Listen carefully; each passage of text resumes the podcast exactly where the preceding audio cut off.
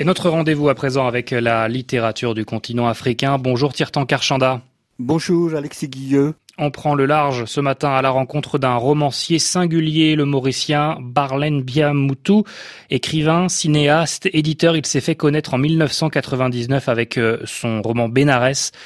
Pourquoi avez-vous choisi de nous parler de cette œuvre, Tirtankar Oui, c'est parce que Bénarès est un roman important sous la plume d'un des chefs de file de la littérature mauricienne contemporaine. Paru en 1999, Bénarès marque une rupture dans la riche littérature mauricienne qui a quasiment deux siècles d'histoire derrière elle. Résolument moderniste dans son écriture et son inspiration, Barlen Piamoutou coupe le cordon ombilical avec la tradition pour situer la nouvelle littérature mauricienne dans le sillage des Beckett, des Ionesco et des Kafka, mettant l'accent sur l'aventure de l'écriture plutôt que sur l'écriture de l'aventure. C'est cette démarche d'un littéraire plutôt que d'un conteur qui a remporté l'adhésion des éditeurs de l'Olivier, qui avait reçu le manuscrit par la poste. Le livre nous a surpris par la simplicité déconcertante de son intrigue. Nous avons aussi été enthousiasmés par l'univers de Barlène et par la voix de cet écrivain au débit si hypnotique, m'a confié il y a quelques années l'éditrice qui a travaillé sur le texte de cet auteur chez l'Olivier. Les critiques ont aussi souligné le dépouillement de cette écriture et son absence totale d'exotisme. On est loin des stéréotypes de l'île Maurice paradisiaque que véhiculent les tours opérateurs chargés de vendre le pays aux vacanciers du Nord en mal d'exotisme. En quoi consiste, Tiertankar, cette démarche moderniste? Il y a d'abord les titres. Les romans de Piamoutou sont reconnaissables entre mille par le titre qui sont tout sauf programmatiques. Il s'agit souvent de jeux de mots qui suggèrent le thème, laissant au lecteur le soin de se frayer un chemin à travers des associations d'idées et des correspondances subtiles. C'est le cas par exemple de Benares qui fait faire aux lecteurs fausse route en les orientant vers la ville indienne au bord du Gange, alors que le Benares dont il est question dans le livre est une bourgade perdue de l'île Maurice. Elle est beaucoup plus prosaïque que la ville légendaire indienne où les hindous se convergent pour être sûrs d'aller au paradis. Ils font parfois un voyage long et pénible, rien que pour mourir à Benares, rappelle l'un des personnages.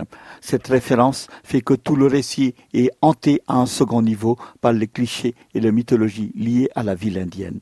Leur poids viennent s'ajouter au malaise moral et social que ce roman nous donne à lire à travers sa thématique de rencontres ratées. Et alors justement, de quelle rencontre parle-t-on ici? La recherche de rencontres sexuelles, tel est l'argument de départ de Benares. Le roman rapporte la virée dans la nuit mauricienne de deux amis partis à Port-Louis à la recherche de prostituées pour égayer leur soirée. Ils finissent par trouver des filles, mais sauront-elles combler les frustrations des compères? On ne le saura pas. Le roman ne dit pas si le corps à corps annoncé aura vraiment lieu, mais le retour en voiture vers Benares se transforme en un huis clos oppressant entre quatre âmes solitaires.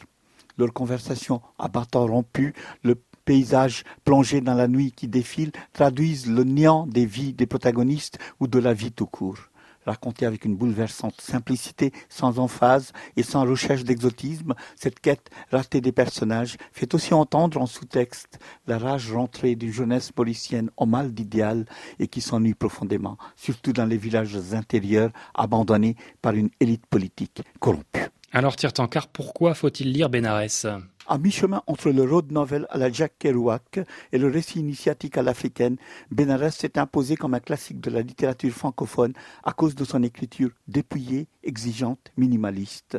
Ses phrases courtes, sa construction sophistiquée et son souci de moins raconter une histoire que de dessiner les contours des tensions et des turbulences intérieures font de Barlène Piamoutou un formidable cartographe des âmes en peine. On lit les 90 pages de Benares d'une seule traite. C'est une expérience de catharsis comme peu de romanciers savent le proposer. Merci Tirtankar Chanda. Cet ouvrage Benares signé Barlène Piamoutou est disponible aux éditions de l'Olivier et tous les épisodes de littérature classique africaine sont à retrouver bien entendu sur rfi.fr.